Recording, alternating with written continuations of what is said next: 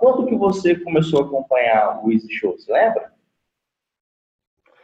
Então, cara, na verdade, eu vou te ser pra caramba.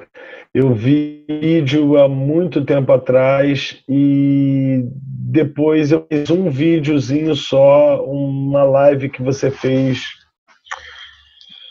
com o senhor e o filho dele, que ah, não sabia muito, o filho que ajudava ele. Sei, sei, lembro. Ele queria fazer um eletrônico, alguma coisa assim. Não, e aí eu vi que foi, foi basicamente aquela história. Eu vi e falei, pô, esse cara tá me dando um, uma dica que eu. Na verdade, eu fui ver o vídeo muito discreto, meio que tipo, mais um aluno do Érico Rocha aqui querendo me vender alguma coisa.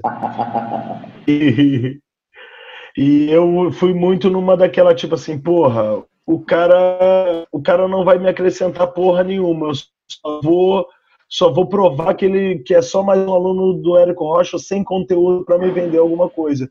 Mas na verdade eu nem acredito, porque eu gosto do Érico Rocha pra caramba. E normalmente ele é muito verdadeiro. Mas enfim.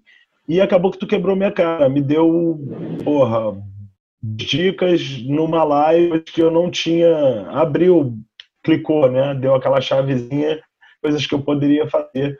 Eu falei, eu vou comprar o produto desse cara.